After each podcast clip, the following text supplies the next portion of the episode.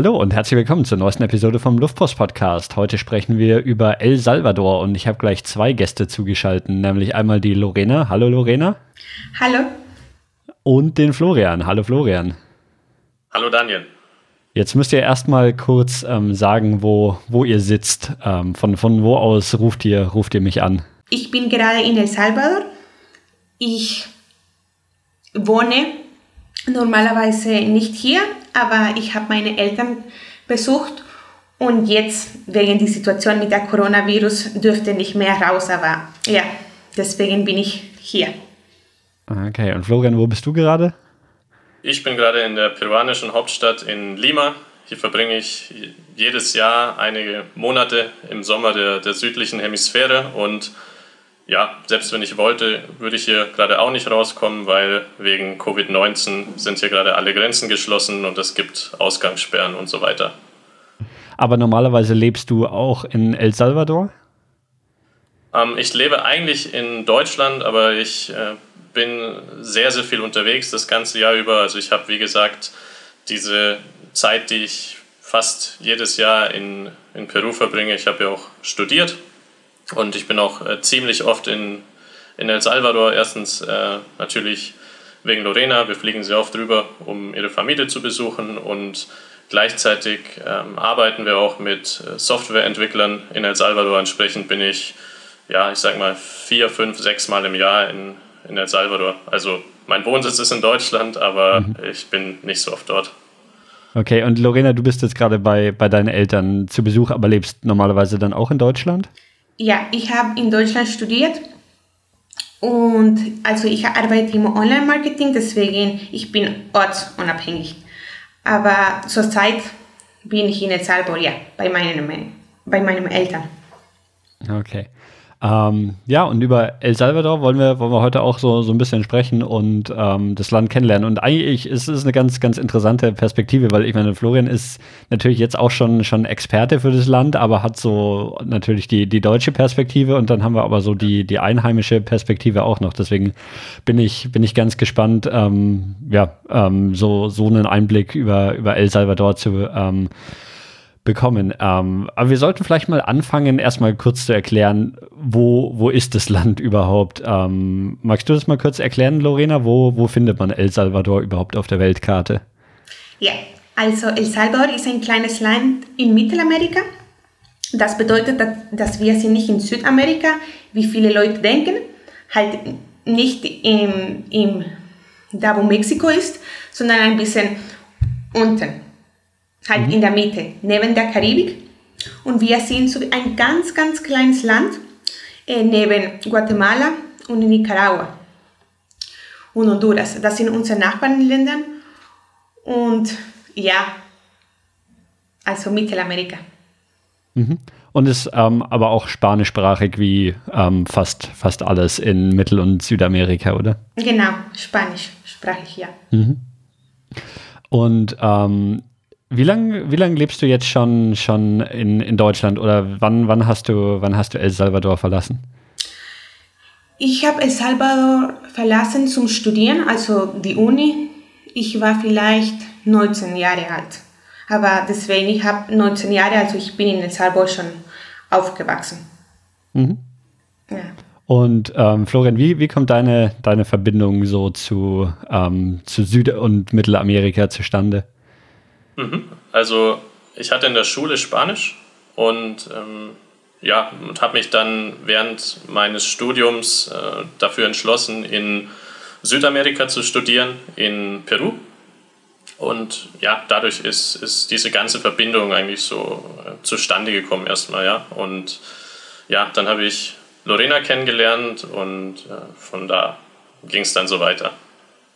Das heißt, du ähm, kennst dich generell in, in Südamerika relativ gut aus. Was, was hast du schon für, für Länder dort bereist? Was waren so, ja, wo warst du schon überall also, unterwegs? Ja, also in, in Südamerika war ich in, in Kolumbien, ich war in Chile, ich war in Peru natürlich, ich war in, in Uruguay, in, äh, in Brasilien und äh, in äh, äh Mexiko war ich auch noch, also dann in die, die Mittelamerikaner sagen, Mexiko ist Nordamerika. Also ich sage, äh, in Nordamerika war ich in Mexiko mhm. und äh, dann in Zentralamerika in El Salvador und Panama. Okay, also auch schon, schon einiges gesehen. Ähm, ja. Lorena, ist es, ähm, studieren viele Leute aus ähm, El Salvador im, im Ausland? Äh, also machen es viele, dass sie zum Studieren zum Beispiel nach Europa gehen? Oder ist das, ähm, war, war das bei dir eher eine Ausnahme, dass du das gemacht hast? Ich würde sagen, es ist eher eine Ausnahme, weil das Problem ist die Sprache. Also ich glaube, viele Leute gehen nicht nach Deutschland, weil sie die Sprache nicht so gut können und denken, dass die Sprache viel zu schwer ist. Also ich würde sagen, dass die Mehrheit von den Leuten gehen nicht ins, ins Ausland. Und mhm. wenn ja, dann eher nach Spanien oder die USA, wo halt die Sprachen ein bisschen einfacher sind. Ja, was, was hat dich dann nach Deutschland gebracht?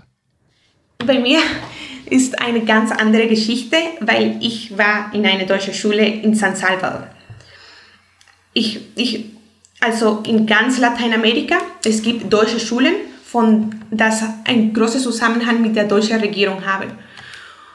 Und es gibt so wie eine Schule pro Land und es ist fast immer in der Hauptstadt und das war genau mein Fall. Ich war in der deutschen, also deutschen Schule von San Salvador und deswegen äh, da habe ich die Sprache gelernt und deswegen habe ich auch mich entschieden, nach Deutschland zu gehen zum Studieren.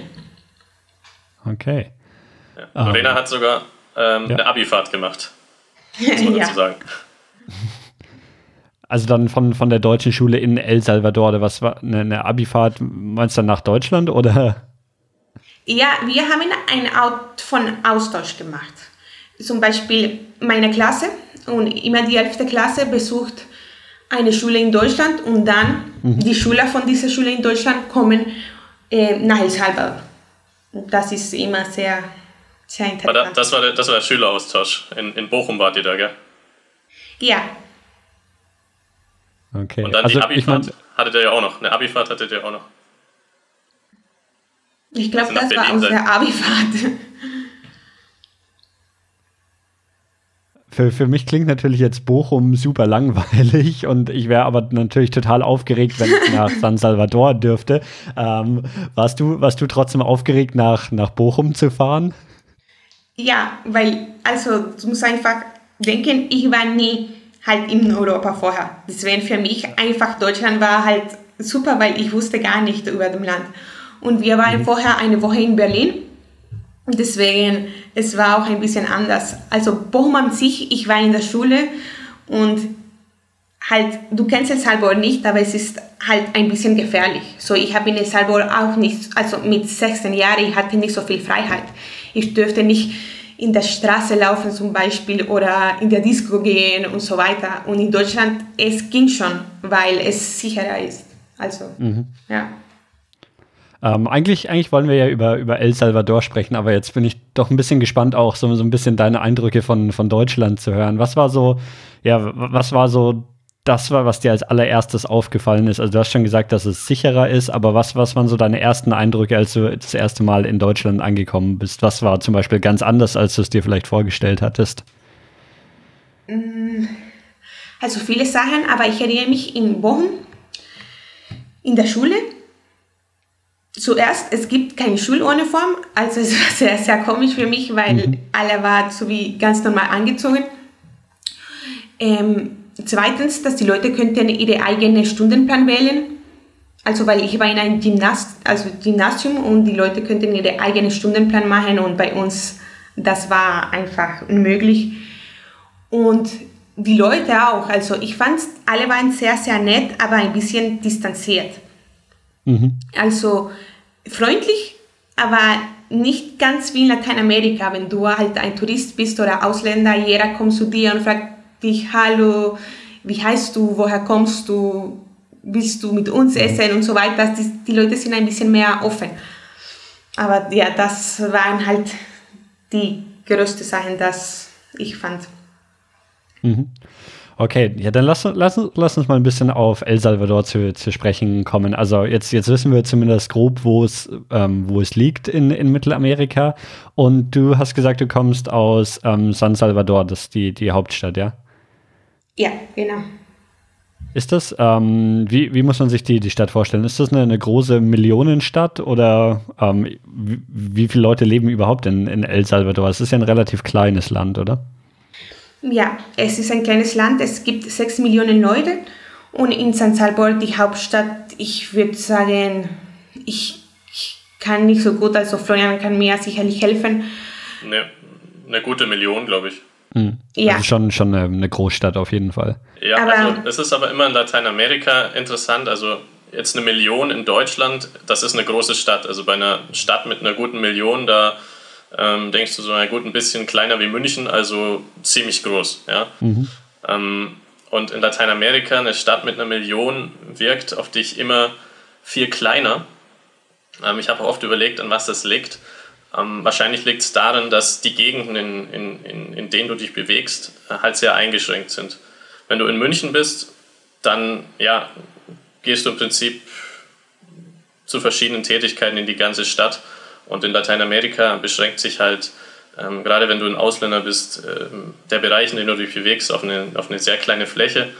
Und ähm, ja, und auch bei der Infrastruktur, du merkst einfach, es ist nicht so viel ähm, es gibt nicht so viele Flugreisen zum Beispiel. Also doch der Airport von San Salvador ist für die Region zwar ziemlich groß, aber mit dem Airport von München zum Beispiel kannst du, kannst du ihn ähm, nicht wirklich vergleichen. Deswegen, mhm. die Stadt ist groß, aber wirkt auch gar nicht so groß, wenn du dort bist. Ähm, aber du, also du, du, meintest, weil, weil man sich innerhalb der Stadt nicht, nicht so viel bewegt. warum ist das so? Ist das auch ja. wegen, weil, weil, die, weil es nicht so sicher ist, was, was Lorena meinte? Oder ähm, warum ist man, ist man nicht so viel in der Stadt unterwegs? Ja, also Sicherheit ist, Sicherheit ist natürlich ein Thema, weil es gibt viele Gegenden, die du einfach aus Sicherheitsgründen nicht betreten solltest. Und auf der anderen Seite gibt es aber auch einfach Gegenden, in denen nichts ist, was du jetzt machen würdest. Also äh, ist nicht so, dass du halt ähm, jetzt irgendein Motiv hättest, in eine bestimmte Gegend zu fahren. Also da wohnen halt Leute, aber wenn du da niemanden kennst, dann hast du halt einfach kein Motiv, dahin zu gehen. Ja. Ähm, erzählt doch noch ein bisschen über das, weil, weil meistens, wenn ich, wenn ich mit Leuten in meinem Podcast drüber spreche und frage, ob es ähm, dort sicher ist, ähm, selbst bei, bei Ländern und Städten, wo ich gedacht hätte, dass die Leute Nein sagen würden, haben sie eigentlich immer Ja gesagt. Und das ist jetzt ähm, eine der, der wenigen Episoden, wo, ähm, wo jemand meint, dass es, dass es doch tatsächlich unsicher in, in der Stadt oder dem Land ist. Ähm, in, in welcher Form oder was, was sind die Bedro Bedrohungen oder was, ja, was, was kann einem passieren? Wovor muss man, muss man aufpassen? Also ich würde zum Beispiel sagen, Kriminalität ist ein großes Problem. Aber ich denke, also das ist meine Meinung, es ist nicht viel größer als in anderen Ländern in Lateinamerika. Also ich würde sagen, in fast alle Länder in Lateinamerika es gibt Probleme mit Kriminalität. Beziehungsweise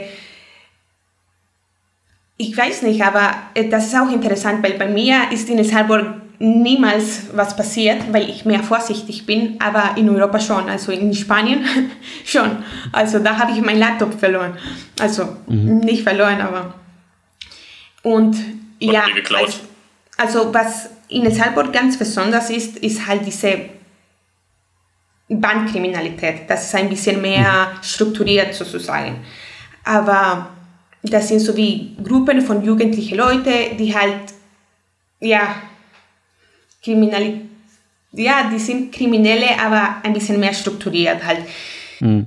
Ähm, und, und, die, die versuchen dann irgendwie dein, dein Handy oder, oder dein, dein Geld zu klauen, normalerweise halt. Oder muss man, muss man irgendwie auch Angst um, um sein Leben haben? Oder geht's, also, ja, was, was ist so die, die Bedrohung und was passiert dann, wenn, wenn man von denen überfallen wird? Ja, das ist interessant.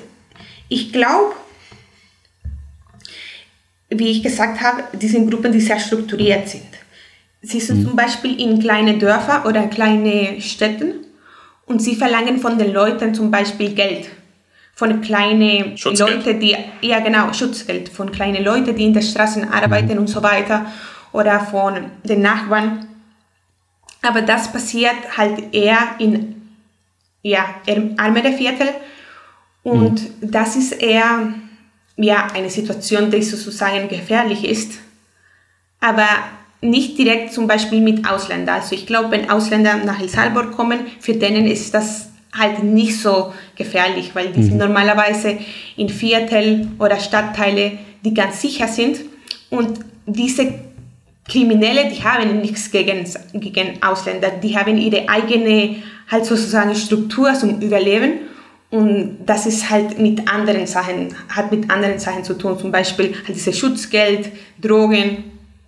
Hm. Aber ist. Ja, also einer, einer, einer, der, einer, der, einer der Treiber von dieser Kriminalität ist halt auch die Konkurrenz der, der Banden unter sich. Also da geht es halt zum Beispiel darum, wer ein bestimmtes Gebiet kontrolliert und das wird dann halt auch tatsächlich wie ein, wie ein Krieg eigentlich gekämpft. Wer jetzt ein bestimmtes Gebiet kontrollieren kann, in dem zum Beispiel viele kleine Unternehmen ansässig sind, von denen dann Schutzgeld erpresst werden kann.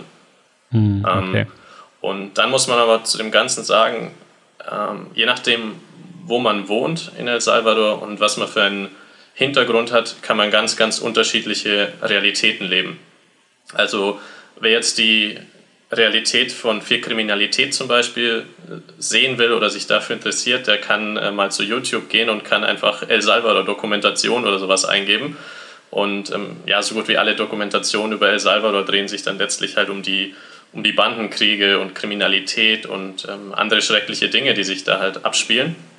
Und gleichzeitig gibt es aber auch einen Teil der Bevölkerung, der davon nicht wirklich was mitbekommt und ähm, ja, wobei es natürlich, selbst wenn man zu diesem Teil der Bevölkerung gehört, schon Anzeichen gibt, dass äh, Kriminalität ein Problem sein kann. Also was mir als Deutscher zum Beispiel in El Salvador immer ähm, auffällt, ist halt, dass sehr, sehr viel Militär allgemein unterwegs ist und dass die Leute ähm, tatsächlich in abgesperrten Gebieten teilweise leben. Also das heißt, du hast äh, zum Beispiel eine, ähm, ja, eine Ansammlung an, an Häusern wie ein kleines Stadtviertel und drumherum ist eine Mauer. Mhm. Und an der Mauer äh, hast du ähm, eben ja, entweder das Militär oder private Sicherheitsleute, die auch mit äh, Pumpguns und teilweise Sturmgewehren ausgestattet sind und die äh, stehen da halt, ja, und ja, die also kontrollieren dich halt auch beim Rein- und ne? Ausfahren. Genau, genau, eine gated Community und ähm, ja, halt mit öfter auch mal sehr stark bewaffneten Leuten und auch ansonsten halt, wenn du an Orte des täglichen Lebens gehst, ja, wie zum Beispiel ein Restaurant oder ins Fitnessstudio oder in die Mall, da hast du halt immer diese ähm, Guards und die sind im Vergleich zu anderen lateinamerikanischen Ländern, wo es diese Guards eigentlich auch so gut wie überall gibt, in der Regel ja ziemlich, äh, ziemlich stark bewaffnet und du hast eben auch an Orten, wo ich die jetzt an anderen äh, Plätzen von Lateinamerika normalerweise nicht sehe, also hier in, in Peru zum Beispiel, ähm, vor meinem Fitnessstudio ist ja, kein bewaffneter Guard, aber in El Salvador halt zum Beispiel schon. Und mhm. das ist sowas, was, was mir als Deutscher halt immer extrem auffällt. Ähm, mittlerweile habe ich mich daran gewöhnt, muss ich sagen. Ähm, das ist mittlerweile einfach so ein, ja, so, ein, so ein, eine normale, normale, äh, was ganz Normales, das du halt siehst, ja. Ähm, mhm. Da fährt halt mit einem Fahrrad so ein Guard mit einer Pumpgun vorbei und dann winkst du dem zu und er winkt dir zu und alles ist wunderbar. Ja, das, da, da gibt es oft, ne, das hört man auch immer, gerade wenn Leute in, in Israel waren, weil das da ja auch relativ viel Militär natürlich unterwegs ist und dass das dann aber man sich auch so, so mit der Zeit einfach daran gewöhnt und, und so als, als normaler Bürger hat man ja wahrscheinlich auch nichts, nichts davon zu befürchten. Wie ist denn so, so generell, du, du meintest ja auch, dass, dass viel Militär und, und Polizei in, in, in der Stadt unterwegs ist. Wie, wie ist so die, die politische Lage in El Salvador? Ähm, kann man, kann man sich so, ja, also ist, ist es eine Demokratie? Ich glaube, da kann Lorena was drüber erzählen, weil Lorena hat äh, Politikwissenschaften studiert. Ich habe sie auch schon lachen gehört, als ich äh, gefragt habe. Äh, ich fand es ein, einfach eine lustige Frage, weil die Frage ist, ist es eine Demokratie? Also theoretisch schon. Man, mhm. man sagt, es ist eine Demokratie, aber zum Beispiel in der Politikwissenschaft nennt man das eine defekte Demokratie. Also es bedeutet, dass wir erfüllen manche Sachen, um eine Demokratie zu sein, aber nicht alle, zum Beispiel wie andere Länder. Und was, was wird zum Beispiel nicht erfüllt? Zum Beispiel hm, politische Rechte oder eine gesunde politische Kultur in der Bevölkerung. Das sind mhm. halt Sachen, die in El Salvador nicht so entwickelt sind. Wahlen, das gibt schon und wir haben ein präsidentielles System, so wie in den USA. Halt ein Präsident mhm. und das Volk wählt den Präsident. Und ja, also es funktioniert, es hat, also ich glaube, dieser Präsidentialismus hat offensichtlich Probleme, aber an sich, ich glaube, in Lateinamerika, also wir machen, was wir können, um ein, eine bessere Demokratie zu haben, aber es ist halt nicht so einfach wegen unserer Geschichte und unserer Situation und die sozioökonomischen Probleme.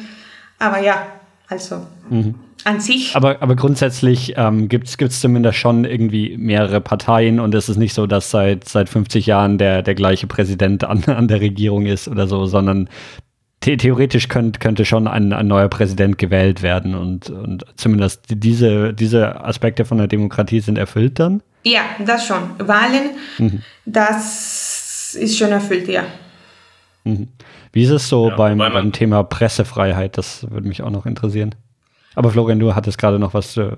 Ja, ich wollte ich wollt noch sagen da zu dem Thema politische Parteien. Also es wurde jetzt auch ähm, vor kurzem zum ersten Mal ein Präsident gewählt, der nicht zu den zwei einzigen wirklich existenten Parteien ähm, gehört hat. Also es gab halt in El Salvador bis dato von den wirklich relevanten Parteien gab es halt die extreme Linke und die extreme Rechte. Und mhm. ähm, ja, also das war, das war bis dato die Situation und äh, jetzt wurde vor kurzem eben ein neuer Präsident ähm, ernannt und ähm, ja, aber ich glaube, es ist noch zu früh, um da sich jetzt ein Urteil zu bilden, inwiefern das Land sich jetzt dadurch zum Positiven oder Negativen verändert. Mhm. Und dann hatte ich jetzt gerade noch gefragt wegen, wegen Pressefreiheit. Ähm, wie, wie ist das so in, in El Salvador? Kannst du dazu was sagen? Ja, also ich weiß nicht, weil so inter mit internationalen Skalas, ich weiß nicht, wie wir, wo wir genau stehen, aber was ich, also meine Meinung, was ich sehe, ist, dass es gibt schon Pressefreiheit, aber die Medien, es gibt nicht so viele, die sind halt drei große Medien, also mhm. die sind halt privat und deswegen wie kann man über Pressefreiheit sprechen, wenn Medien halt privat sind und privat finanziert. Also es ist ein bisschen kompliziert, aber ja, in der Theorie schon. Also mhm. zum Beispiel, ich könnte was schreiben gegen die Regierung und das wäre öffentlich und niemand sollte mir was sagen. Also. Okay. Na gut, ähm, was, was mich einfach noch, ich, ich würde immer, oder was ich immer, ich, versuche immer so eine Vorstellung von dem Land zu kriegen, dass ich so, wenn, wenn ich jetzt dort wäre, wie es dort ist. Ähm, und, und da haben wir, haben wir aktuell noch so ein bisschen, bisschen wenig drüber gesprochen, deswegen bin ich, bin ich noch neugierig, da mehr drüber zu erfahren. Also einfach so, ähm, ja, wie, wie ist das Leben dort? Angefangen von, wie ist das Wetter, aber, aber auch einfach so, wie, wie sehen die Straßen in, in San Salvador aus? Was, was machen die Leute so? Kann, könnt ihr mir da einfach so, so ein bisschen was über, über das Leben in, in der Stadt dort erzählen und, und was, was vielleicht dann auch natürlich die, die Unterschiede zu, zu Deutschland, wobei das wahrscheinlich ähm, relativ viele und große Unterschiede gibt? Ja. Was, also was ich dazu erstmal sagen will, ist, Sorry, magst du zuerst, Lorena? Nein, wenn du willst, dann können wir beide Versionen. ja, fängt an. Okay, ähm, ja, also das Erste, was ich sagen will, ist, El Salvador ist äh, touristisch ein Land, das unterbewertet ist, weil es ist ein sehr vielfältiges und ähm, schönes Land, muss man sagen. Ja. Ähm, das heißt, erstmal einer der Vorteile, den El Salvador hat, ist halt, es ist klein das heißt, man hat sehr, sehr viele äh, verschiedene Landschaften auf einem relativ kleinen Raum und man kommt eigentlich überall mit dem Auto innerhalb von wenigen Stunden hin. Und dann gibt es halt auf der einen Seite den Pazifik mit wirklich sehr, sehr schönen Stränden und die Gegend, äh, da wird auch immer, immer beliebter bei Surfern. Also als ich zum ersten, ersten Mal in, in El Salvador war, vor, vor ein bisschen mehr als, als drei Jahren, da hat man noch gar nicht so viele Ausländer gesehen, äh, nicht mal an den, an den Surferstränden und das hat sich mittlerweile geändert. Also da äh, sieht man jetzt tatsächlich äh, inzwischen einige, einige Ausländer, wenn man dort ist. Und äh, ja, und dann gibt es auch ähm, Berge, also Salvador hat auch äh, recht hohe Berge bis, ich glaube, 3000 noch was Meter.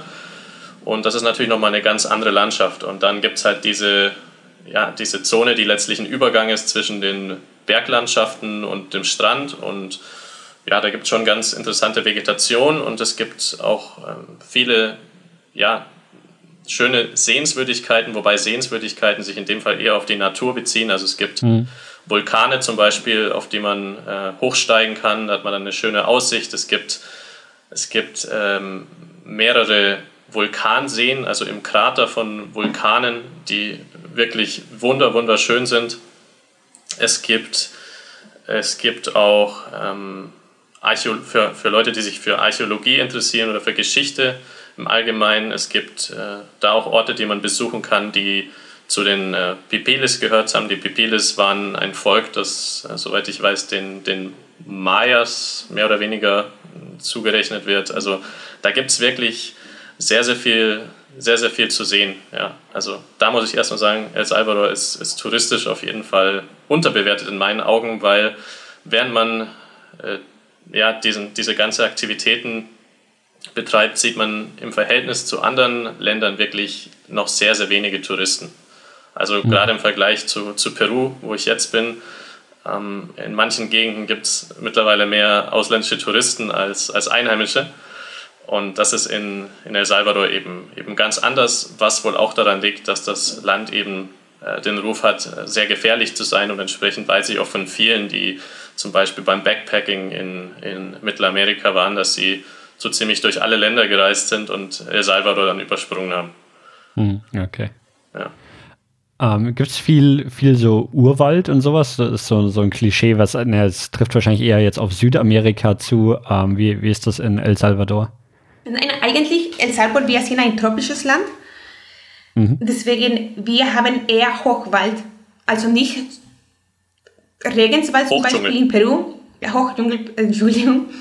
Aber wir sind ein tropisches Land, also wir haben fast nur mm, Sommer und Regenzeit. Mhm. Ähm, das bedeutet, dass bei uns immer warm ist, sehr, sehr warm. Ich glaube, gerade, ich weiß nicht, wir haben zum Beispiel vielleicht 30 Grad und wir haben auch alle diese Eigenschaften von tropischen Ländern, zum Beispiel tropische Früchte, viele Früchte, die man zum Beispiel in Deutschland gar nicht kennt oder gar nicht hat. Und das Wetter. So, zum Beispiel welche Früchte jetzt, jetzt bin ich, jetzt bin ich gespannt, was, was sind, was habt ihr, was, was es in Deutschland nicht gibt? Wir haben zum Beispiel Ananas. Ich weiß nicht einmal, wie man das auf Deutsch sagt. Florian, hast du eine äh, Idee? Die Ananas sind, äh, ja, die sind, äh, die sind so ähnlich wie diese, wie diese Guanabanas, oder? Ja. Also die, okay, die kennt man ja in Deutschland teilweise. Bild davon von gegoogelt. Ich habe das, glaube ich, noch nie in meinem Leben gesehen. Ja. Okay. Wir haben auch Ocotes, nennen die, die sind sehr, sehr lecker. Und wir haben auch Kinders. Wir haben viele Arten von Mangos zum Beispiel. Nicht nur, ich glaube, in Deutschland kommt immer äh, die gleichen Mangos, die man kennt. Und wir haben so verschiedene Sorten.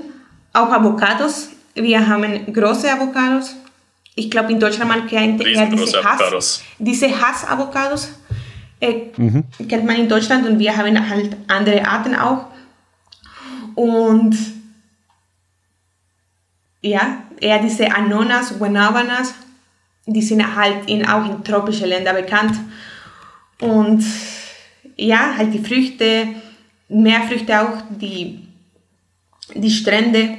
Also ich würde sagen, also meiner Meinung nach, El Salvador hat von den schönsten Stränden, dass ich in meinem Leben gesehen habe. Also, und ich, hab, ich war auch in anderen Ländern in Lateinamerika und auch andere Länder in Europa.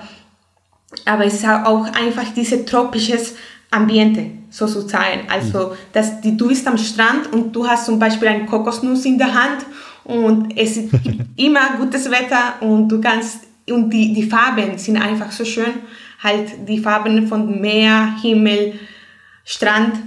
Also ich finde, Strand ist von. Ich stimme Lorena da vollkommen zu. Ja. Ähm, du hast gesagt, dass es eine Regenzeit gibt, Lorena. Wann, wann ist denn die Regenzeit und wie, wie muss man sich die Regenzeit vorstellen? Ist dann wirklich irgendwie einen Monat lang, dass es durchgehend nur regnet oder ähm, ist es nicht so?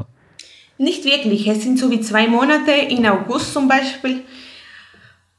August, Juli. Und es regnet auch nicht den ganzen Zeit. Es regnet zum Beispiel sehr, sehr stark, zwei Stunden, drei Stunden und dann es hört zu und es ist wieder warm. Manchmal es regnet ein bisschen mehr oder länger, manchmal nicht. Aber es ist nicht zum Beispiel, dass es regnet den ganzen Zeit. Okay. Aber der Regen ist wirklich brutal. Also das, also wenn man nie in einem tropischen Land war, ähm, dann, dann kann man sich das gar nicht vorstellen, glaube ich. Also ich war beim ersten Mal, als ich, als ich diesen Regen gesehen habe, ich, ich bin einfach, mir ist einfach nur so der Kinnladen runtergeklappt und ich habe einfach nur aus dem Fenster geschaut und ich dachte, der Regen kann nicht mehr stärker werden und er wurde nur immer stärker und ich, ich konnte das einfach gar nicht fassen, ja. Aber es ist dann trotzdem in der Regenzeit auch, auch immer noch warm, oder? Ja, ja. immer noch warm. Hm. Okay, ähm, also ähm, du hast gesagt, du bist in San Salvador, der, der Hauptstadt, aufgewachsen. Ähm, was, was, was, wie, wie, wächst man dort so auf? Also du, du hast schon, das Einzige, was ich jetzt darüber weiß, ist, du bist dort auf die deutsche Schule gegangen und musstest eine Schuluniform anziehen. Ist das, ähm, ja, erzähl doch einfach so, so ein bisschen irgendwie, wie, wie habt ihr gewohnt, wie, ähm, wie wohnt deine Familie noch heute dort und ähm, wie, wie ist das Leben so in, in der Stadt? Also in der Stadt ich würde sagen, für mich meine Kindheit, also ich habe nur gute Erinnerungen. Ich war schon in einer Art von gated Community sozusagen. Aber trotzdem, ich durfte zum Beispiel draußen gehen und mit Freunden spielen und so weiter. Es ist halt ein bisschen anders das Leben, zum Beispiel im Vergleich mit Deutschland. Oder was ich in Deutschland gesehen habe, in El als Jugendliche und als Kinder, wir haben viel weniger Freiheit. Das bedeutet, dass zum Beispiel meine Eltern müssten mir zur Schule bringen und dann abholen. Und dann, ich hatte auch zum Beispiel Tanzunterricht, meine Mutter musste mich immer fahren und wieder abholen. Und ich dürfte einfach nicht mit dem Bus fahren, zum Beispiel, wie manche Kinder das in Deutschland machen. Einfach, hm. weil, ja, weil die Eltern denken, dass es so, so gefährlich ist. Und ist man deswegen, ist, ist man dann immer mit dem Auto unterwegs? Ähm, also e egal, wo du, wo du hin wolltest, musstest du quasi mit dem Auto gefahren werden? Ich schon, aber das ist halt eine andere Sache zum Beispiel. Es gibt andere Leute, die halt mit öffentlichen Verkehrsmitteln fahren. Ja.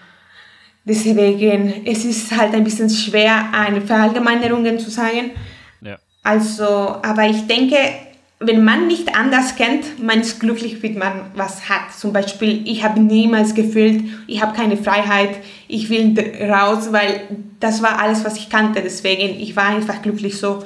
Jetzt vielleicht, dass ich schon in Deutschland war, ich will zum Beispiel, ich weiß nicht, ich hasse Auto zu fahren, deswegen, ich würde schon gerne mhm. mit dem Bus fahren und so weiter. Aber es ist halt nur meine Sache. Aber ja, also ich glaube, für mich in El Salvador es war ein ganz normales Leben. Ich habe nur gute Erinnerungen und ich freue mich immer sehr viel, wenn ich hier in El Salvador sein darf oder wenn ich wieder nach El Salvador zurückkomme. Deswegen. Mhm. Du, du ja. hast gesagt, dass du, dass du Autofahren hast und ähm, wie, wie, wie ist, der, ist, ist der Verkehr in, in ähm, El Salvador? Ähm, ist es so super chaotisch, wie man vielleicht klischeemäßig vermuten würde, gerade in, in einer großen Stadt, dass man irgendwie stundenlang mit dem Auto im, im Stau steht und, und sich irgendwie an allen, irgendwie überall Roller durchschlängeln und sowas? Oder, oder ist, ist er doch geordneter? Es ist schrecklich, weil die, weil, weil die Leute respektieren nicht. Also es ist so wie ein Krieg. Autofahren ist so wie ein Krieg. Und es okay. ich sage das immer zu Florian, ich fühle mich wie in Mario Kart also es gibt immer etwas, wo ich aufpassen muss, weil sonst kann immer was passieren. Also ein Mensch mhm. kann auf der Straße einfach laufen, halt ein Auto, ein Bus, halt, ja, das ist schon ein bisschen An Anarchie. Also was ja. denkst du, Florian? manchmal, also, manchmal, manchmal, ja, also, also was ich noch zu Mario Kart hinzufügen will, was öfter mal passiert, ist, dass Kanaldeckel geklaut werden. Das heißt, du hast äh, tatsächlich ab und zu mal so kleine Löcher halt in den Straßen, auch wenn die Straßen oh. eigentlich gut sind. Das heißt, du hast eine schöne gerade Straße vielleicht, äh, die dich dazu verleitet, Gas zu geben, aber du musst immer aufpassen, weil es kann halt plötzlich mal ein Loch da sein oder wie Lorena sagt, es kann irgendjemand sich mal kurz dazu entschließen, eine achtspurige Straße zu Fuß zu überqueren, trotz Verkehr. Also das ist alles möglich. Ähm, ansonsten der Verkehr, ich finde den, ja, das schon, schon extremer als in Deutschland, würde ich sagen. Ich muss aber sagen, es ist nicht der schlimmste Verkehr, den ich erlebt habe. Also ich finde, für mich persönlich, ich fahre aber gerne Auto. Ich finde, in San Salvador kann man ganz gut fahren. Der Verkehr ist nicht so aggressiv wie zum Beispiel hier in, hier in Lima. Aber wer in Lima war, das ist kompletter Wahnsinn teilweise. Und äh, in Europa muss ich sagen, auch der Verkehr in, in Palermo, ähm, in Sizilien, der ist äh, nochmal äh, eine andere Stufe als in San Salvador. Aber es hängt auch ein bisschen davon ab, in welche Ecke von San Salvador man unterwegs ist. Also in, den, in manchen Gegenden kann es tatsächlich sein, ähm, naja, nee, über einen Zebrastreifen wird man eigentlich nie drüber gelassen als Fußgänger. Ähm, aber die Leute sind vielleicht allgemein ein bisschen rücksichtsvoller. Aber in anderen Ecken, ähm, ja, ist der Verkehr doch noch ein bisschen, bisschen dicker. Und je nachdem, wo man hinfährt, kann man wirklich schon sehr, sehr viel Zeit im, im Verkehr verlieren. Also manche von unseren Softwareentwicklern zum Beispiel, die wohnen ein bisschen weiter weg vom Office und äh, die haben teilweise Wege von zwei Stunden mit dem Auto oder, oder drei Stunden mit dem Bus. Und wenn da kein wow. Verkehr wäre, das ist, ja, genau, also das ist nicht so weit weg eigentlich. Du würdest das in, mhm. in 20, 30 Minuten zurücklegen ohne Probleme, wenn da kein Verkehr wäre. Aber so bist du halt teilweise zwei, zweieinhalb, drei Stunden unterwegs. Mhm. Ähm, ist ist ähm, San Salvador die, die Hauptstadt? Ist das auch so eine, ähm, was, was man ja oft in Mittelamerika hat, sind, dass es so, wie nennt man das, so alte spanische Kolonialstädte gibt, wo, wo dann eben die, die Gebäude auch, auch in diesem, diesem alten Stil ähm, gebaut sind. Ist San Salvador so, so eine Stadt oder gibt es da so eine Altstadt, die, die noch so, ähm, so einen Kolonialstil hat? Es gibt das Zentrum von San Salvador, das hat ein, ein paar koloniale Gebäude. Das Problem ist, dass das Zentrum von San Salvador war für viele Jahre eine Art von Markt, aber es ist halt ein bisschen schwer zu erklären. Also vielleicht kannst du es später ein bisschen sagen. Aber zum Beispiel im Vergleich mit anderen Ländern in San Salvador, wo das Zentrum halt sehr kolonial ist und schön und groß und man diese koloniale Gebäude sieht, ist leider in San Salvador halt das nicht der Fall. Also wir haben schon eine Plaza de Armas, also diese Viertel im Zentrum. Ein Rathausplatz. Diese, ja, Rathausplatz, mhm. wo es schöne Gebäude gibt. Aber halt im Vergleich mit anderen andere Ländern in Lateinamerika wie Panama, zum Beispiel in Quito in Ecuador, halt ist unser Zentrum leider auch nicht so. Aber ich glaube auch nicht, weil es nicht so schön war, aber wir haben auch mm, uns nicht so viele Sorgen gemacht, um das Zentrum schön zu machen. Mhm. Ähm, was, also wir, wir, haben jetzt ein bisschen über, über die Hauptstadt ge geredet, ähm, und aber ihr, ihr wart ja sicherlich auch, auch im Rest des, des Landes unterwegs. Wie, wie ist man da so unterwegs, wo du, du hattest schon ein bisschen die, die Vulkane erwähnt.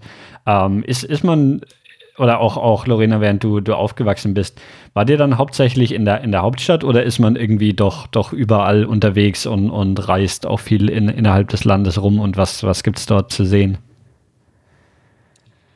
Es gibt zum Beispiel die Vulkane, das ich vorhin gesagt habe, das ist halt, das Vulkan von San Salvador ist, weiß ich, 40, 40 Minuten von mir entfernt zum Beispiel. Das ist etwas, das man ein Nachmittag, also mhm. immer gehen kann. Weil ja, das sind auch, das sind auch Cafés und so oben. Ja. Ja, und Restaurants. Da sind noch Cafés und Restaurants oben. Das ist, das ist wirklich sehr, sehr schön. Also da kannst du mit dem Auto hochfahren und da sind dann Restaurants und Cafés mit, mit Terrassen und äh, da kannst du dich dann, dann hinsetzen, kannst Kaffee und Kuchen genießen und kannst auf die Stadt runter gucken. Also sehr, sehr schön. Und das machen aber die, die Einheimischen dann auch, oder? Weil du meintest eh, dass es nicht so viel Tourismus gibt. Ist das, oder ja, Lorena, so während du aufgewachsen bist, habt ihr solche Ausflüge auch gemacht? Oder es gibt ja immer in der Stadt so ein paar Sachen, die ausschließlich Touristen machen, ähm, die aber jeder Tourist gemacht hat, aber kein, kein Einheimischer jemals gemacht hat. Also in, in München ist es da so irgendwie ins, ins Rathaus zu gehen zum Beispiel oder in, in den Hofbräukeller so. Das, das hat jeder Besucher von München gemacht, aber als, als Einheimischer Einheimische äh, haben es wahrscheinlich die, der Großteil der Leute nicht gemacht. Wie ist das so, so ein Ausflug an so einen Vulkan? Ähm, habt ihr das irgendwie dann mit der Familie mal am Wochenende gemacht oder ist das so was, was man als Einheimischer eher nicht macht? Ja, eigentlich, das ist das interessant. Eigentlich schon. Zum Beispiel, ich würde sagen, was die Leute am meisten mögen, ist der Strand. Und das mhm. machen Ausländer und auch zum Beispiel meine Familie und fast alle Familien, das das können, machen das. Zum Beispiel diese kommende Woche ist in El Salvador auch, was hier als heilige Woche nennt, halt zum Beispiel Ostern. Und da mhm. jeder das kann, also geht nach am, am Strand, weil es ist halt am schönsten und ja, wir haben auch ein tropisches Wetter, deswegen man hat auch so wie Lust, am, am, am Strand zu gehen. Ja. Okay. Ähm, und du meinst ja generell, oder ich, ich sehe es auch hier so ein bisschen auf Google Maps, das Land ist, ist relativ klein. Es ist sogar das kleinste Land in, in Mittelamerika, wenn ich das, das richtig sehe. Ähm, ist man auch irgendwie mit den man, besucht man die Nachbarländer oder wie ist, wie ist so das Verhältnis zu, zu den angrenzenden Ländern, also Guatemala und, und Honduras und Nicaragua? Ähm, hat man da ein, da ein, gutes Verhältnis und, und ja, weiß ich nicht, besucht auch die Länder mal oder wie, wie ist das so? Also ich kann nur von meiner Erfahrung sprechen, aber zum Beispiel, ich glaube, ich bin auch ein Sonderfall, weil die Familie von meinem Vater kommt aus Nicaragua und die Familie von mhm. meiner Mutter kommt aus Honduras. Deswegen, wir haben halt ab und zu Honduras besucht und Nicaragua. Aber allgemein, mhm. ich würde sagen, wenn man zum Beispiel Ferien hat, man besucht Honduras, weil, weil Honduras zum Beispiel hat eine Karibikseite und da gibt es so wie ein paar Inseln, die sehr bekannt sind und die Leute mögen beide, diese beiden Inseln, die heißen mhm. Roatan mhm und Utila, die mögen diese Insel, Inseln ganz gerne und wenn sie können, also die sind schon sehr beliebt. Also ich würde sagen, wir haben ein gutes Verhältnis. Also es gibt immer halt diese typische Witze mit Leuten aus Honduras oder aus Nicaragua zum Beispiel, aber es ist auch so in Deutschland mit zum Beispiel Österreich oder ja. Schweiz, deswegen ich so, würde sagen. Ja. Was, was, was, sagt man in El Salvador über die Leute aus, aus Honduras oder Nicaragua? Was sind so ein paar von, von diesen Witzen, die, die man macht? Das würde mich jetzt interessieren. Ich, ich weiß nicht, dass zum Beispiel die Leute von, Guatemala ein faul sind. Mhm. Ja, es ist ja auch mit Mexiko, weil Mexiko ist so wie der, der große Bruder, weil es ist ein großes mhm. Land und es ist in der Nähe man sagt, dass die Mexikaner eingebildet sind, dass die nicht so gut Fußball spielen können, wie sie denken. So wie immer, so wie diese Sachen. ähm, ja, du hast gerade Fußball angesprochen. Das ist ja in, in ähm, Mittel- und Südamerika ein ganz, ganz großes Thema. Ist, ähm, ich, ich weiß gar nicht, war, war die El Salvador, ähm, haben die bei der, bei der letzten Weltmeisterschaft mitgespielt? Oder generell, was, was spielt so Fußball für, für eine Rolle in dem Land? Also ich würde sagen, Fußball ist halt sehr wichtig. Also mhm. es ist unser sozusagen so wie Landsport sozusagen. Aber mhm. das Problem ist, dass halt es wird auch nicht so krass unterstützt. Zum Beispiel, es, wir haben schon eine nationale Mannschaft und die sind halt relativ gut, aber ich würde sagen, halt die Leute nehmen das, also die Spieler nehmen das nicht so ernst. Zum Beispiel in Deutschland, die nehmen das so wie als ein Job. Sie mhm. trainieren jeden Tag, sie essen gut, versuchen nicht so viel Alkohol zu trinken. Und das macht auch, dass die Mannschaft an sich sehr gut ist. Aber bei uns ist es ein bisschen so wie lockerer. Deswegen Mhm. Ich würde sagen, ja, das Sven, wir sind nicht so gut, wie wir könnten, aber die Leute genießen es sehr viel und es gibt viele nationale Mannschaften und ja, die Männer vor allem mögen die ganz gerne. El, El Salvador hat gesagt, ein ganz gutes ja. Team im, im, im Strandfußball. Also äh, da sind die relativ gut. Ah, okay. Ähm, du, du, hattest erwähnt, dass, dass Mexiko so der, der große Bruder so ein bisschen ist, ähm, was, ich, was ich mir gut vorstellen kann. Wie ähm, merkt man auch so einen Einfluss ähm, von den USA auf El Salvador oder ist das zu weit weg? Nee, schon. Es gibt eine sehr, sehr, sehr krasse amerikanische Einfluss in El Salvador. Wir haben zum Beispiel die größte Botschaft von, ich glaube, ganz Zentralamerika und Nordamerika. Es ist in El Salvador. Und Florian, du hast gesehen, also die Botschaft von den USA in ja. San Salvador, es ist riesig. Die ist riesengroß. Und kommen, kommen viele Touristen aus, aus den USA nach El Salvador dann? Eher wir nennen die so wie ferne Brüder, also sind salvadorianische Leute, die in die USA gegangen sind vor vielen Jahren und dann zurückgekommen sind oder einfach zum Besuch mhm. in dem Land sind.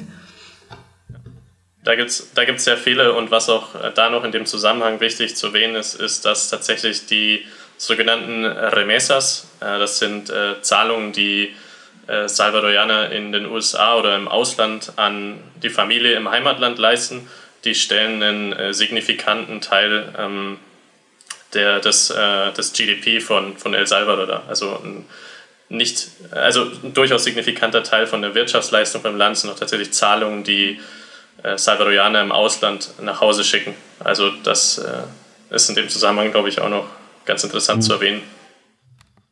Ja, das, das ist interessant zu hören. Ähm, vielleicht ist jetzt ein guter P Punkt, um darüber zu sprechen, so, so ein bisschen, was, ähm, wie, wie die Wirtschaft in dem Land aussieht, was, wovon das Land lebt. Und da würde mich auch ähm, nachher vielleicht noch speziell interessieren, Florian, weil du erwähnt hast, dass, ähm, dass ihr Softwareentwickler in El Salvador beschäftigt. Aber vielleicht ähm, fangen wir erstmal so, so generell an, was, ähm, ja, was, was gibt es so in, in El Salvador? Womit, womit verdient das, das Land sein Geld?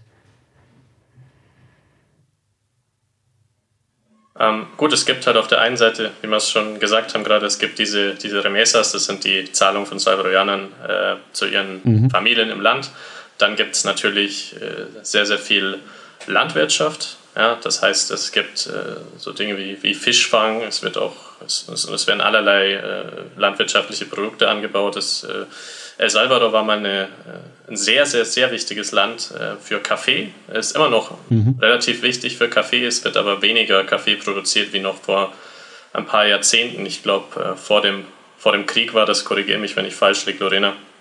Aber Landwirtschaft natürlich ein, ein durchaus wichtiger Wirtschaftszweig. Und ansonsten, was mir auch immer auffällt, ist, äh, es gibt viele Callcenter in El Salvador tatsächlich. Also äh, Callcenter sind äh, auch sehr, sehr wichtig für das Land. Das heißt, äh, viele Firmen zum Beispiel aus den, aus den USA, aber auch aus, aus Europa haben ihre Callcenter in, in El Salvador. Äh, hm. zum Beispiel auch äh, Firmen wie zum Beispiel Google oder, oder äh, sogar Epic Games äh, zum Beispiel, die haben teilweise ihre, ihre Callcenter oder Teile von ihren Callcentern in, in El Salvador und der, die Callcenter arbeiten auch auf, auf mehreren Sprachen. Es ist nicht nur Spanisch, äh, sondern auch Englisch, auch Französisch zum Beispiel, auch Portugiesisch zum Teil und äh, sogar Deutsch äh, teilweise. Also das ist, das ist ziemlich, ziemlich interessant. Das heißt, da gibt es durchaus auch so eine äh, Service Industry, die sich, da, die sich da entwickelt hat. Und um diese Callcenter herum haben sich natürlich auch noch andere Wirtschaftszweige dann entwickeln können. Das heißt, äh, in einem Callcenter kann man ein relativ gutes Geld verdienen für die äh, landestypischen Verhältnisse. Also ein Callcenter-Mitarbeiter, der Englisch kann, sehr gut Englisch kann, kann schon so, ich glaube, 800 oder 1000 Dollar im Monat verdienen, was ähm, ja relativ viel Geld ist in El Salvador. Und entsprechend haben natürlich viele Leute, die jetzt äh, vielleicht keine andere große Perspektive sehen oder das Ganze erstmal brauchen, um zwischenzeitlich einen Job zu haben, bis sie einen anderen Job finden, haben natürlich einen großen Anreiz, zum Beispiel ein gutes Englisch zu lernen. Entsprechend gibt es halt mhm.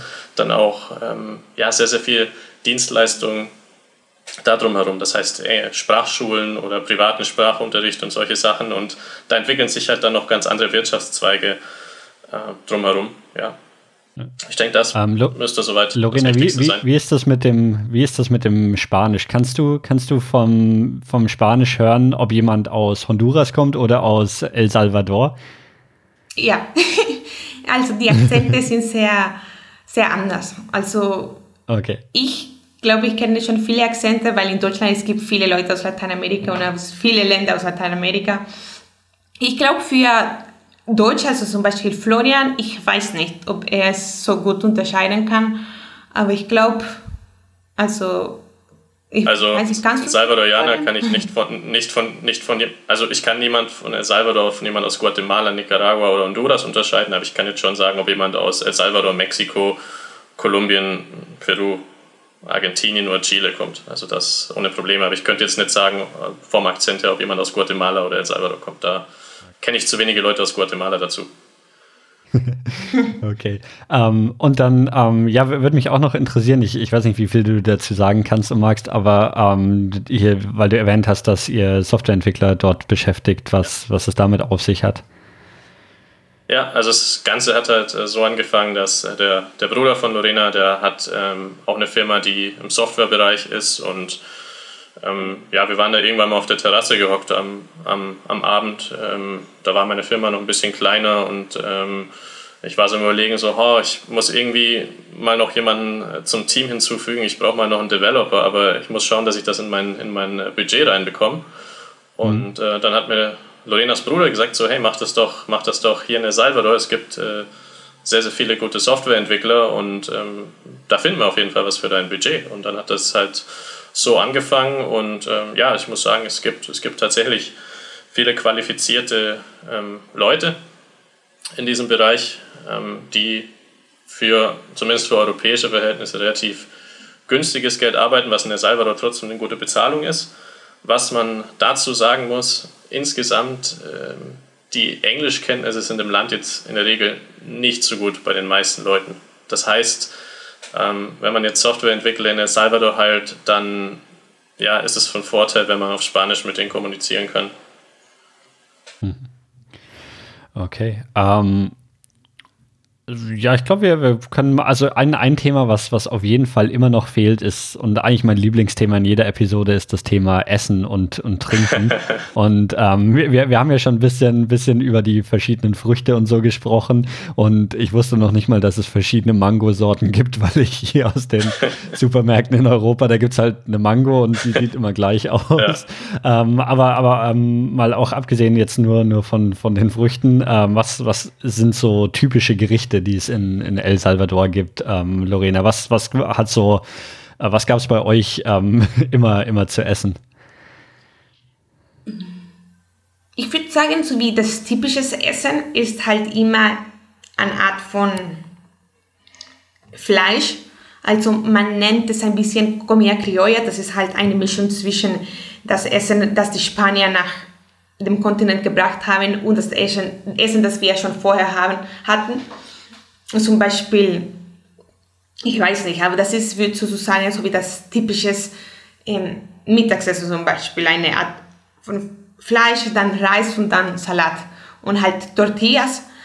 Ähm, ich weiß nicht, ob du weißt, was ich meine. Die sind halt nicht so wie was man kennt, zum Beispiel für die Tacos.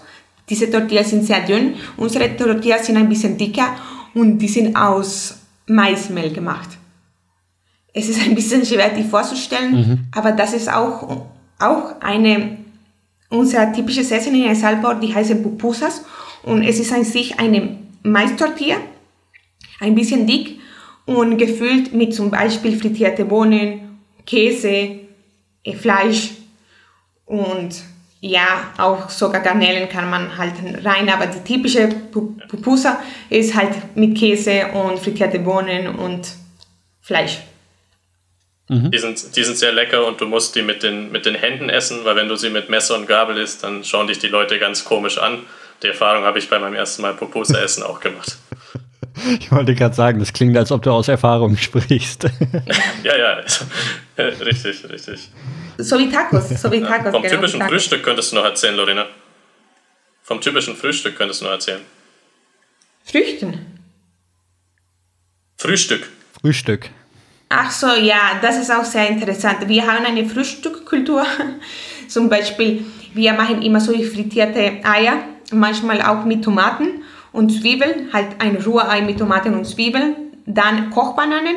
Also ich glaube, das gibt es schon in Deutschland, aber nicht halt normale Bananen, sondern die andere, die man kochen muss. Ja. Äh, Kochbananen auch so wie frittiert und dann frittierte Bohnen und dann Käse und dann manchmal Reis. ein Wurst dazu. ja. Äh, das ist so wie unser typisches äh, Frühstück. Wir essen das nicht, vielleicht nicht jeder jeden Tag, weil es braucht ein bisschen Zeit und es ist halt, ja, aber zum Beispiel für, fürs Wochenende und so weiter ist, ja, ist man auch. Mhm. Kaffee auch, Was- weil was- wir was ich sehr liebe sind ein an- Kaffeeland. Was, was ich liebe an salvadorianischem Essen, ist alles, was Meeresfrüchte sind. Also ich bin allgemein ein großer Fan von Meeresfrüchten und ja, El Salvador mit seinem Meer ist da wirklich, ja, steht da einfach sehr, sehr gut da. Also es gibt eine sehr, sehr große Vielfalt an verschiedenen Gerichten mit, mit Meeresfrüchten. Mein, mein Lieblingsgericht ist die sogenannte Mariscada. Das ist eine, eine Suppe, eine Meeresfrüchtesuppe, in der hast du zum Beispiel Garnelen ähm, und teilweise auch Hummer. Ähm, ich glaube, Tintenfisch ist, glaube ich, teilweise sogar noch drin. Fisch, Muscheln, also ja, je nachdem, was halt gerade zur Verfügung steht. Aber da wird eben eine sehr, sehr leckere ähm, Suppe draus gekocht. Und äh, ja, sehr, sehr, sehr, sehr lecker. Ich glaube damals, als ich die Episode über Kolumbien gemacht habe, ähm, weil Kolumbien ja auch so für Kaffee bekannt ist, habe ich dann ähm, vermutet, dass es in Kolumbien noch viel besseren Kaffee gibt. Und ähm, damals wurde mir gesagt, dass ähm, der ganze gute Kaffee exportiert wird und der Kaffee in, in Europa deutlich besser ist als der, der in Kolumbien. Wie ist es in, in El Salvador? Wie, wie schmeckt der Kaffee dort? Sehr lecker. Also jedes Mal, dass ich irgendwo gehe, egal wo es Deutschland ist oder Peru oder ich weiß nicht wo, ich bringe immer, wenn ich kann, meinen eigenen Kaffee, weil hier es ist nicht so teuer und es ist sehr gut. In Deutschland du findest sehr, kannst du gute Kaffee finden, aber es ist halt sehr teuer und in anderen Ländern mm, ist es oft so. Deswegen, also Kaffee kann ich nur empfehlen. Ich glaube, Florian und seine Eltern sind auch Fans. Ja, auf jeden Fall, auf jeden Fall. Ich muss aber, ich muss aber an der Stelle auch sagen, Peru hat auch sehr, sehr guten Kaffee. muss ich an der Stelle verteidigen. Aber, aber es stimmt schon, El Salvador hat eine, hat eine, hat eine, auch eine, auch sehr, sehr, sehr, sehr guten Kaffee und er ist verhältnismäßig günstig. Also einen sehr guten Kaffee kriegst du dafür für 4 Dollar das, das große Paket, ja.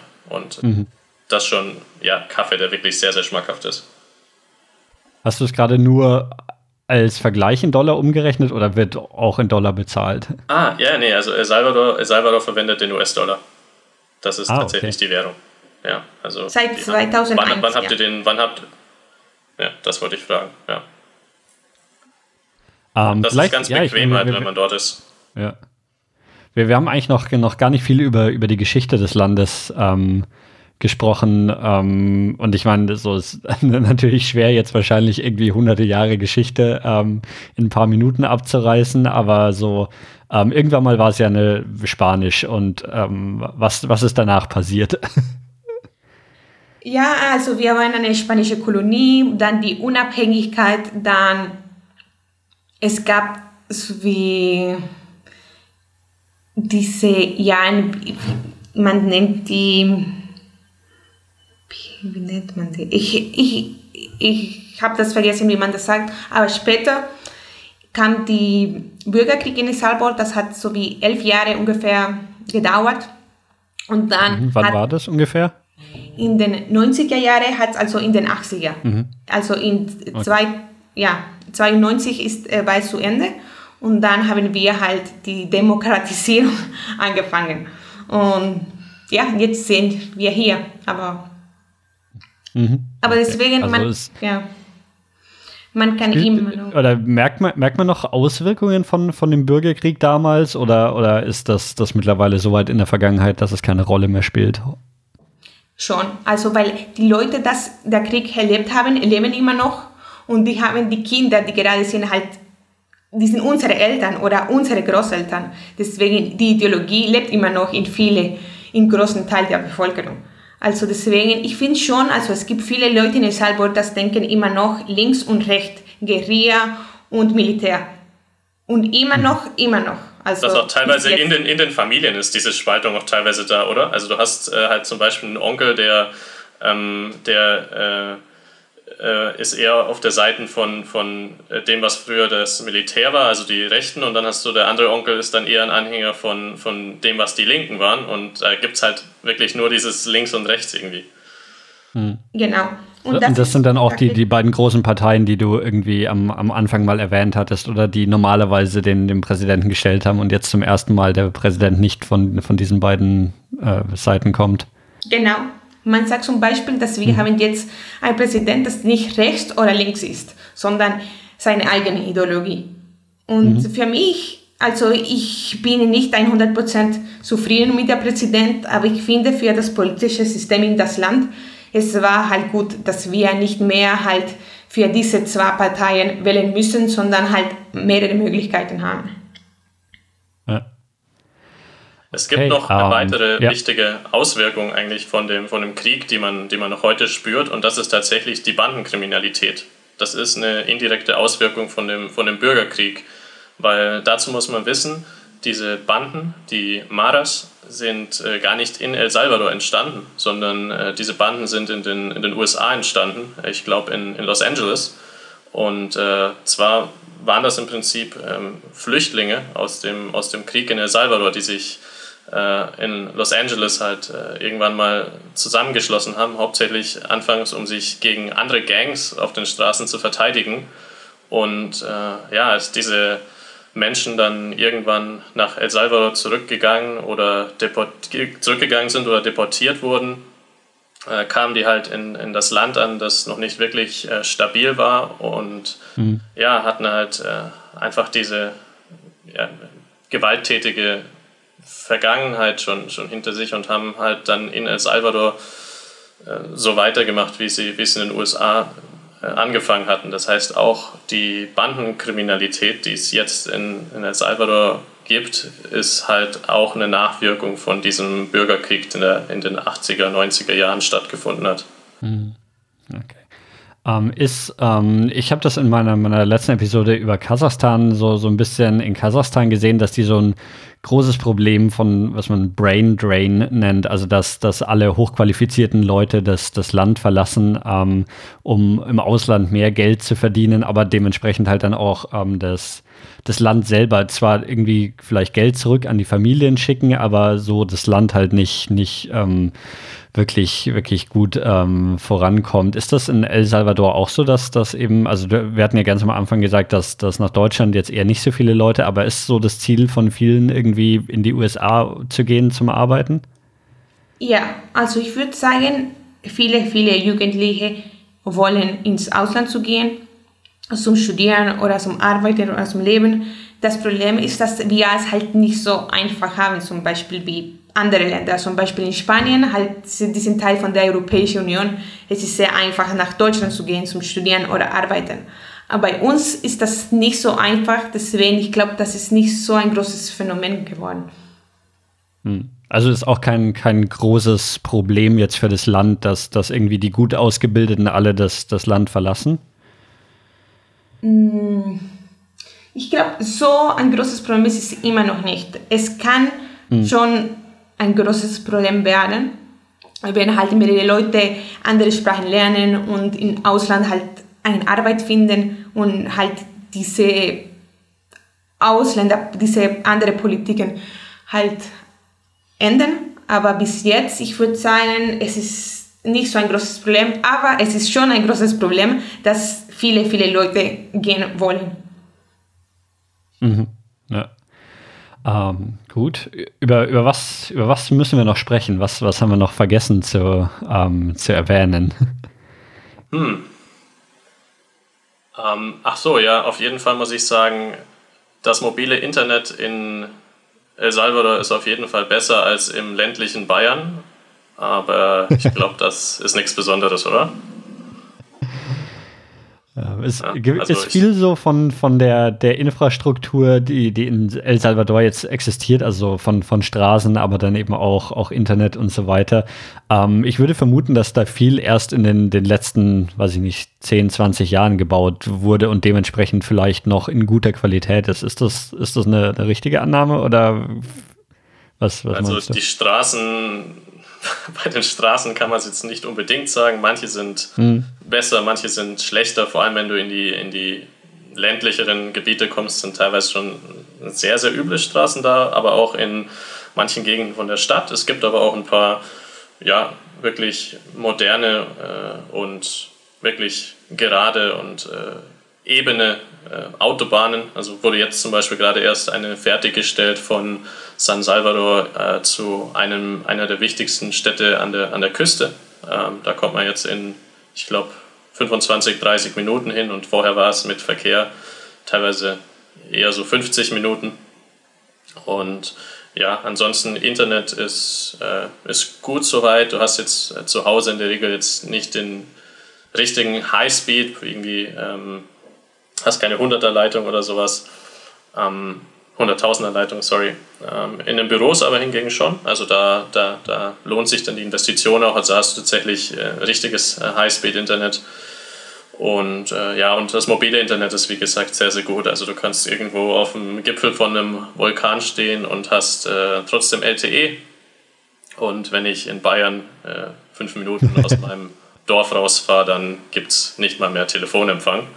So ungefähr. Also das ist, das ist äh, gut soweit. Aber ansonsten hängt, glaube ich, die Infrastruktur auch wieder sehr stark davon ab, wo du bist. Also in manchen Ecken ist wirklich alles sehr modern, ähm, wobei auch nicht so, wie du es jetzt aus, aus Asien zum Beispiel kennst. Also das hast, mhm. du, hast du auch nicht direkt, aber schon modern und insgesamt in gutem Zustand, aber das kann sich halt auch immer sehr schnell ändern. Das heißt, wenn man dort unterwegs ist, ist es auf jeden Fall vorteilhaft, auch ein bisschen stabileres Auto zu fahren. Ja, also ähm, da hat es durchaus ähm, auch eine praktische Berechtigung, einen SUV zu fahren, einfach weil teilweise plötzlich eine Straße mit richtig bösen Schlaglöchern kommen kann, wo du einfach mit einem anderen Auto unter Umständen Probleme bekommen könntest.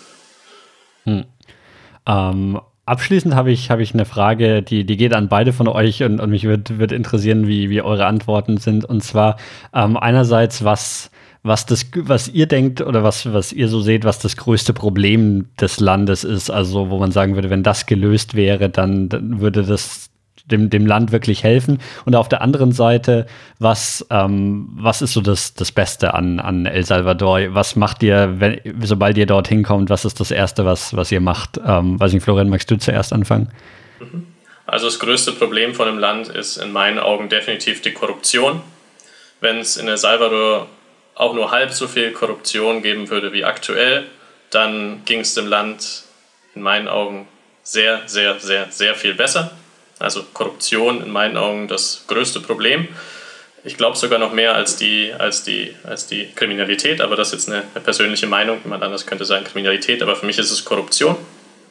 Und ähm, das Schönste für mich an El Salvador oder das Beste sind äh, für mich die Leute mit ihrer sehr, sehr positiven Einstellung. Die Leute sind nett, offen und sehr, sehr positiv und, und arbeitsam. Das heißt, die Salvadorianer haben viele Probleme in ihrem Land, äh, wenn man es aus der, vor allem wenn man es von dem europäischen Blickwinkel aus betrachtet, aber die Leute sind sehr, sehr positiv, haben eine sehr, sehr gute Einstellung und äh, ja, man hat wirklich das Gefühl, dass es ein Land ist, das sich auch im, im, im Aufbruch befindet und dass die Leute wirklich jeden Tag auch ihr Bestes geben äh, für ein besseres Leben für äh, ihre Familien und für sich selbst.